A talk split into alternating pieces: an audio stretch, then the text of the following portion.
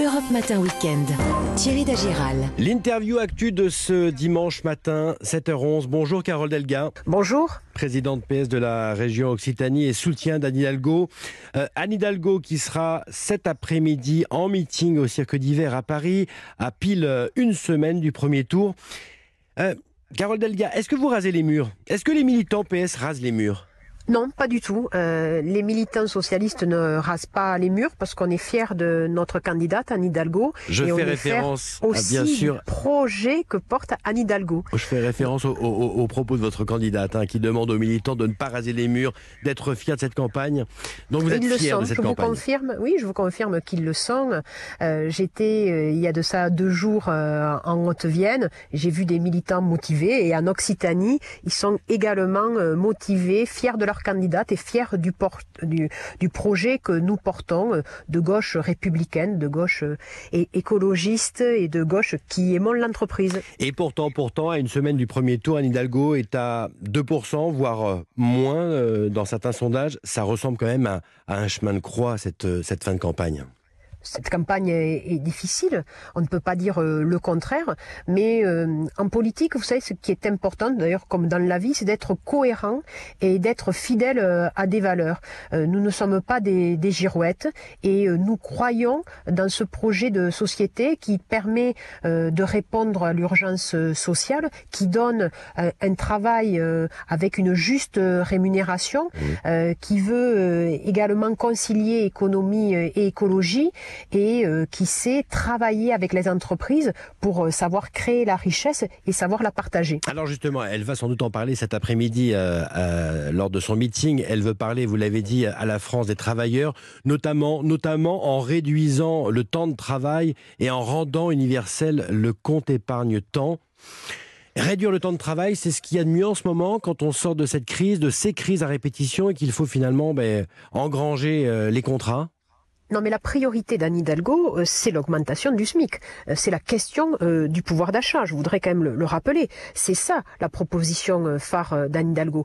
Euh, Depuis euh, six mois, elle dit euh, qu'il faut euh, réduire euh, la TVA euh, sur l'énergie pour justement redonner euh, de du pouvoir d'achat aux Françaises et aux Français et pas de petites mesurettes de 18 centimes euh, sur euh, le litre. Alors, elle augmenter le propose SMIC de- également d'augmenter le SMIC Alors, de 15%. augmenter le SMIC de 15%, ça fait un SMIC à 1446 euros en gros, c'est ça. Euh, comment on s'y prend?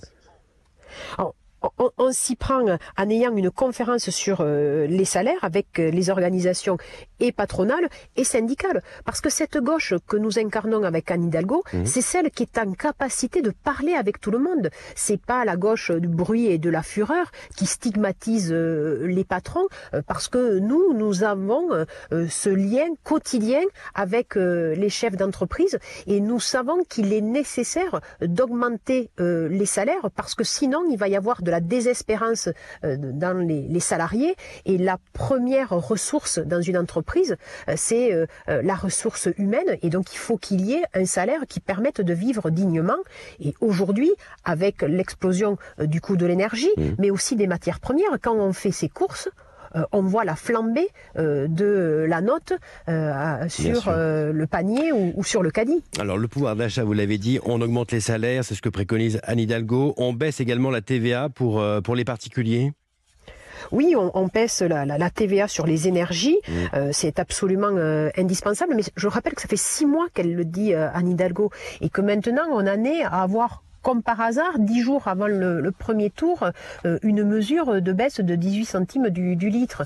Euh, il faut qu'on soit vraiment beaucoup plus offensif sur cette question de la pauvreté, sur cette question euh, du, reste à, dépenser qui est de plus en plus faible à la fin du mois. Moi, je suis sur le terrain et je peux vous assurer euh, que c'est la vraie préoccupation des Françaises et des Français. Euh, euh, il y a de plus en plus de gens pauvres qui ont du mal à se nourrir, qui ont du mal à payer les factures d'électricité ou à faire le plein à la voiture. Madame Delga, euh, Carole Delga, présidente PS de la région Occitanie, invitée ce matin d'Europe 1. Euh, Cette baisse de 5,5% euh, pour cent, par exemple sur le carburant, finalement elle profiterait à tous, y compris aux plus riches qui ont des grosses voitures qui partent en week-end. Est-ce que c'est la solution finalement la plus égalitaire? Mais c'est la solution la plus efficace. Nous sommes dans une période de grande tension. De grande tension sur le pouvoir d'achat, de grande tension au point de vue géopolitique avec la guerre euh, en Ukraine. Et il faut avoir euh, des mesures euh, qui sont des mesures coup de poing. Et là, nous avons besoin d'avoir une action qui puisse être réalisée rapidement. Après, bien entendu, sur la question, par exemple, du coup de pouce à donner pour acheter une voiture électrique, comme le propose Anne Hidalgo, Là, ce sont pour celles et ceux qui n'en ont pas les moyens. Euh, donc c'est en fonction euh, de la richesse et du niveau de, de revenus. Mais sur cette question de l'énergie, il faut avoir une mesure qui soit très rapide et c'est pourquoi c'était la bonne mesure de la baisse de la TVA à 5,5 euh, sur les énergies. Alors, je continue sur le pouvoir d'achat. Le logement, bien sûr, pèse également sur, sur le pouvoir d'achat. Anne Hidalgo propose une allocation logement à qui, en fonction de quoi? Alors c'est une euh, euh, vraiment généralisation tout d'abord de l'encadrement des, loyers et dans toutes les, zones tendues euh, pour que le, logement ne continue pas à, peser de plus en plus sur les ménages. Et puis également, je rappelle, c'est la relance de la construction de logements sociaux. Nous avons eu un quinquennat où il n'y a jamais eu aussi peu de construction de, logements sociaux.